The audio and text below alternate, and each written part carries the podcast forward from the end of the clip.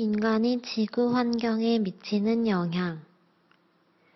코로나19로 정부가 국민들의 외부 활동을 제한한 결과 세계 곳곳에서 강제적인 지구 환경 보건 실험이 진행되고 있다.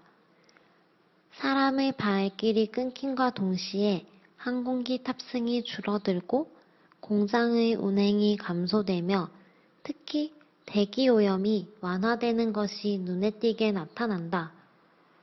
전 세계를 공포에 몰아넣은 전염병으로 인해 인간이 환경에 미치는 영향을 가시적으로 확인함으로써 환경 보호에 대한 목소리가 높아지고 있다. 韩语资讯尽在韩知。